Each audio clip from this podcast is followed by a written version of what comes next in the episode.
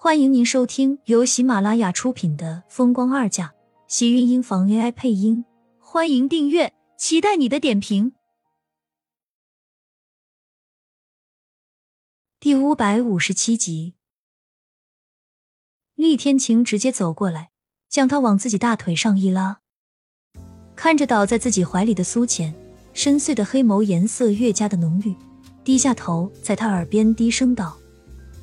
吃饱了才能继续努力，要不然什么时候才能有女儿？厉天晴心心念念的想要一个女儿，素浅可没有他这么乐观。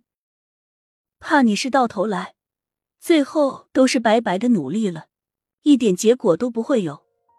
他忍不住有些失望，心里本来也是期待一个小生命，可是他又有些害怕，生怕再有的的话，结果还会像上次一样。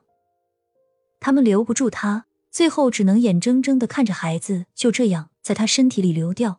那种感觉他已经体验的不是一次了，不想再这样。失落和无助的伤心，还有那一刻的彷徨。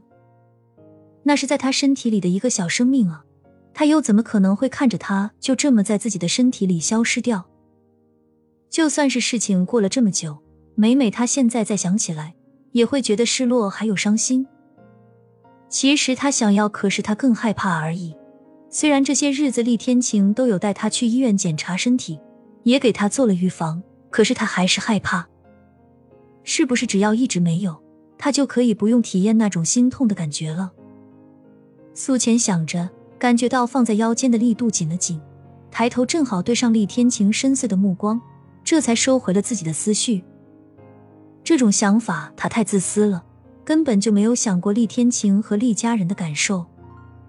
孩子是他们两个人的，自然他们都会希望孩子健康快乐，对平安生下他们，并不是他一个人的想法而已。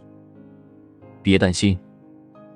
厉天晴的大手摸着他冰凉的脸颊，像是在给他安慰，也让苏简心里更加多了几分的沉静。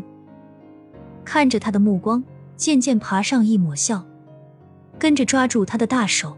将他的手掌贴在自己的脸上，感觉到他掌心深处温柔的暖意。有你在，我什么都不会担心。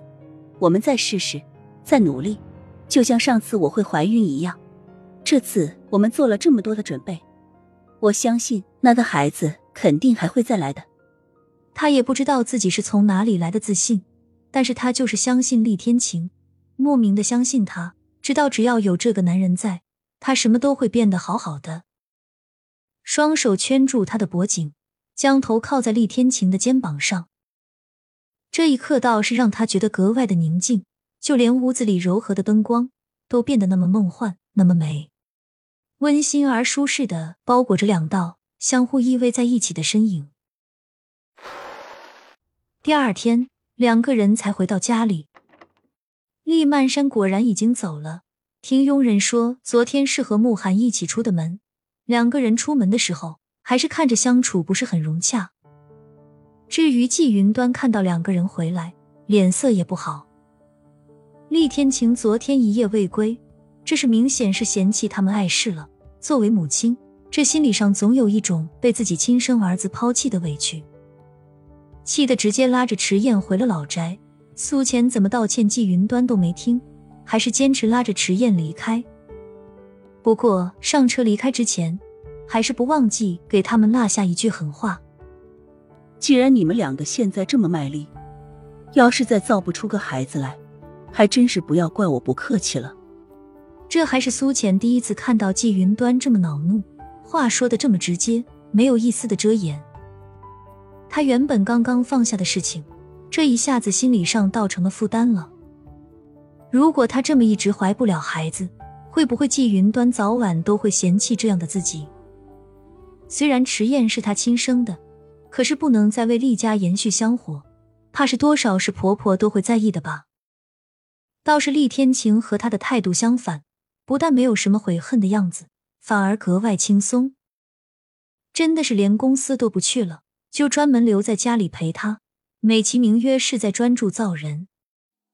新年将到的时候，竟然下起了大雪。大雪一下就是一天一夜，门外的积雪被积得厚厚一层，树枝也被雪压得弯了半身，眼中都是一片白茫茫的，倒是空气变得格外清新了许多。公司交到厉向北手里，厉天晴竟然还真是不去公司，就是有事情也只会在家里处理。为此，厉向北还跑过来跟他们抱怨了几次。不过，厉天晴似乎总有办法对付他，三两句话肯定是能给打发了。每次都把厉向北搞得灰头土脸，一副狼狈的样子。厉天晴竟然好心情的拉着他，跟他一起去院子里堆雪人。小的时候堆过两次，太冷了，还有就是总堆不好，自己也就不太想堆了。长大了以后，好像这种事情都是小孩子才会做的。或者恋人做的，自己似乎没什么机会。苏浅看着厉天晴渐渐将一个小雪球滚成一个庞大的雪球，心里由衷的一阵佩服。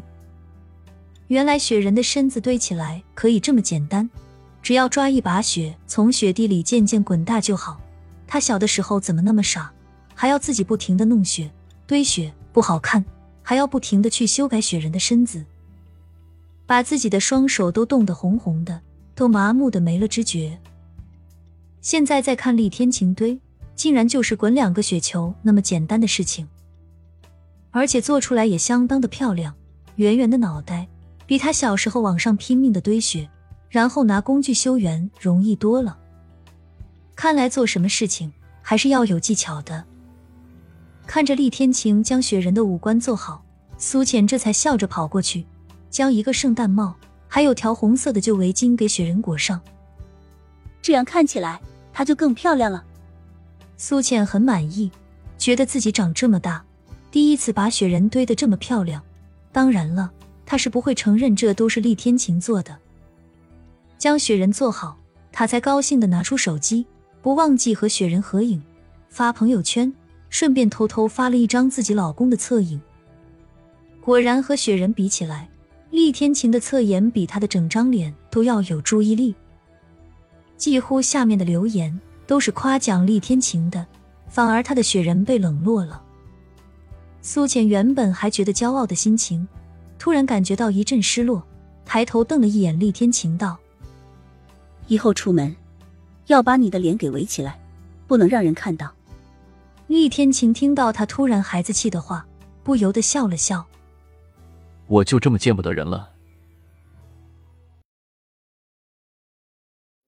亲们，本集精彩内容就到这里了，下集更精彩，记得关注、点赞、收藏三连哦！爱你。